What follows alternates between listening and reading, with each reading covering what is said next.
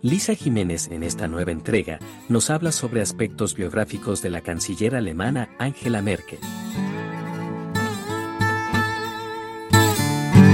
La revista, el medio de opinión apoyando las expresiones culturales.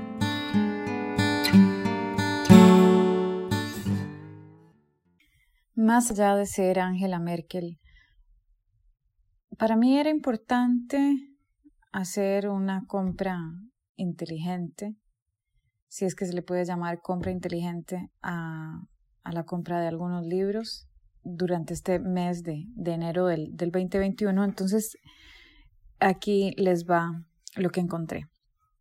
Rabelais, uno de los grandes exponentes del pensamiento francés, es estudiado por Jean Delimé en la obra El miedo en Occidente. En pocas palabras, según Delimé, Rabelais aconseja indulgencia y gentileza con la mujer, sin embargo, devoción no. Después de estas aproximaciones eh, con respecto a la indulgencia y a la gentileza, me, me llamó la atención pensar en mujeres que, a pesar de las sentencias históricas escritas y descritas por filósofos y por exponentes del pensamiento europeo, pudieran alcanzar eh, peldaños tan altos como en el caso de Merkel. Entonces vi algo interesante. Em, logré ver un libro escrito por Patricia Salazar Figueroa y Cristina Mendoza Weber, titulado La física del poder. Una especie de ensayo, pero también de aproximación biográfica. Me llamó sobre todo la atención que quienes lo escribieran fueran latinoamericanas, dos periodistas de origen colombiano. El prólogo de este libro me pareció escrito con suficiente fuerza porque para mí era importante esa pregunta puntual que, se hacía quien, lo, quien, quien prologó este libro. ¿Es necesario este libro? Dice quien lo escribe. Parece que sí.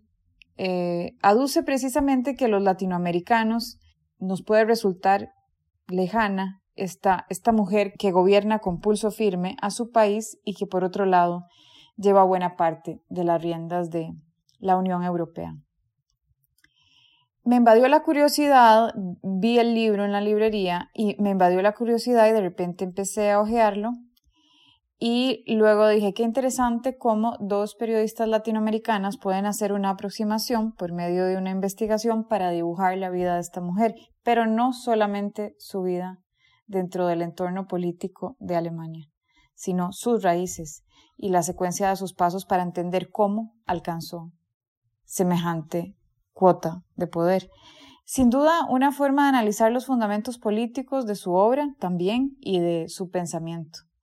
Lo más interesante es que desde el capítulo 2 del libro La física del poder, prologado por Juan Esteban Constein, la primera noticia de la cual me entero, bueno, hecho, es, es un hecho que de primerísima mano de los biógrafos autorizados de Merkel, que Ángela caminó hasta los dos años, cuando la mayoría de niños camina entre los nueve y los diecisiete meses de edad. La primera tarea entonces de sus padres en aquel momento, su padre es un pastor luterano y su mamá una docente, fue dedicarle semanas enteras a, ejercitar la, la motricidad de Ángela y de lograr que perdiera el miedo a sostenerse sola. Se dice también que conserva la costumbre de usar botines planos de cordón y suela de goma que le ciñan los pies de manera similar al momento cuando aprendió por fin a guardar equilibrio.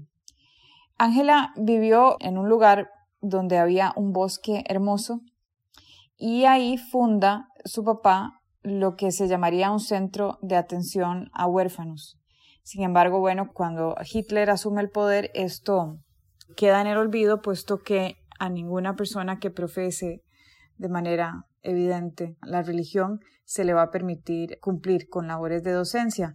Entonces se transforma esa primera negociación en un centro, pero para discapacitados. Entonces Ángela vivió gran parte de su vida en esta fundación de la iglesia luterana, donde su padre, Horst Kastner, dirigió este centro donde vivían 222 hombres y mujeres con algún grado de alteración en el desarrollo físico, intelectual y mm, de conductas adaptativas, siendo este el primer acercamiento de una gran líder, puesto que tiene que convivir con estas personas con capacidades especiales y el papá tomó la determinación de que Ángela estudiaría y se rodearía, estaría vinculada permanentemente a estas 222 personas, por lo cual aprendió a moverse con naturalidad, con extrema naturalidad entre ellos. Hay bastantes cuestiones que me llaman la atención. Primero, bueno, lo que la mayoría de las personas conocen es esa, esa presencia de Angela Merkel porque tiene la naturalidad de un campesino y ese poder de, Reina para sus actuaciones este, políticas. Otra, otra de las cuestiones que me resultó sumamente interesantes que ella habla con la primer ministra de Noruega, porque en algún momento se le consulta y se le pregunta por qué no, no llegó a tener hijos. A lo que aduce que en el caso de la ex primera ministra de Noruega, las mujeres crían hijos probablemente las mujeres que crían hijos probablemente se deciden más bien por hacer carrera política después de la crianza. En mi caso, dice Merkel, yo habría podido tener un hijo a los 20 años y entonces el hijo hubiese tenido 15 años en 1990. Creo que las mujeres con hijos mayores se les puede dar alcanzar el éxito en su carrera política. En cambio, yo ingresé relativamente tarde y además en un tiempo de cambios y ajustes dramáticos. Algo estaba pasando en la carrera de Angela Merkel, en su carrera política. Sin embargo, al inicio, cuando era parte de la Alemania que estaba bajo el dominio soviético, Angela se dedicó a estudiar y parte de lo que hizo fue em, estudiar de manera muy consciente, convirtiéndose en una de las mejores estudiantes y además de esto en una científica.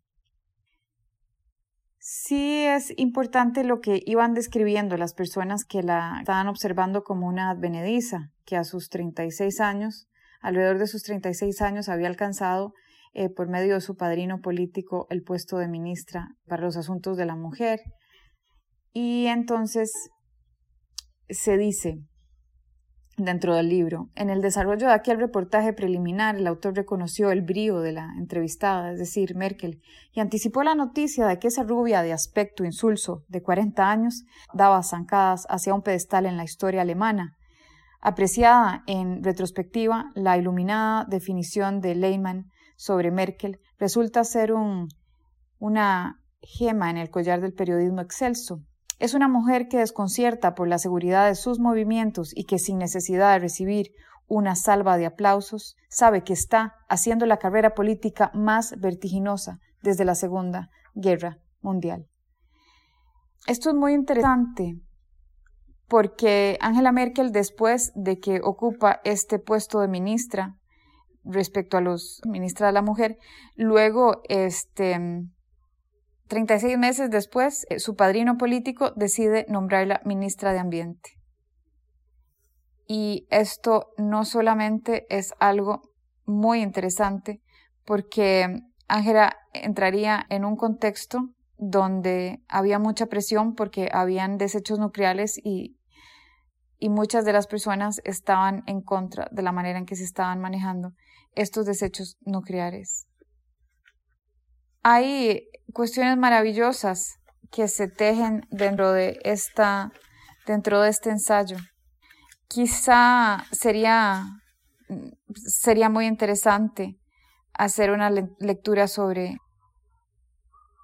una de las cosas importantes dentro de este contexto de, de, desechos nucleares es que el libro dice, en lugar, Merkel, en lugar de dejar, dejarse amedrentar por la crisis política que surgió de los enfrentamientos entre civiles y uniformados, la ministra hizo de ella la oportunidad de exponer las razones por las que renunciar precipitadamente a la energía atómica era inviable.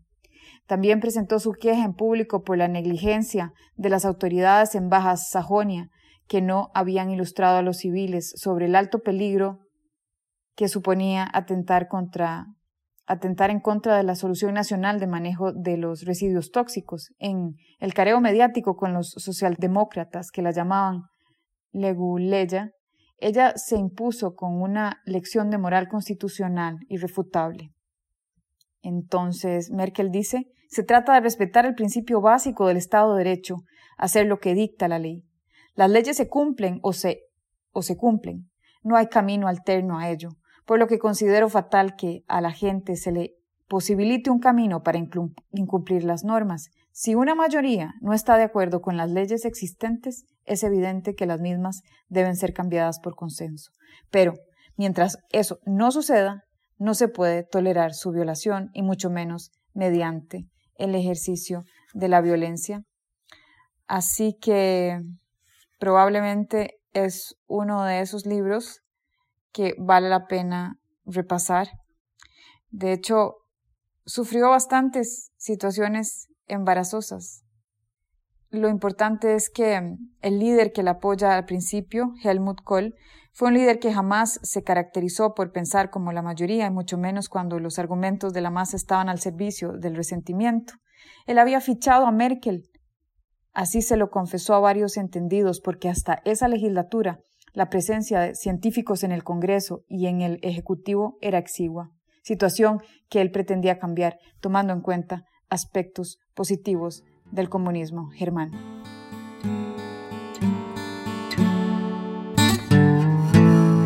Nos puede encontrar en las principales plataformas de redes sociales como la revista.cr.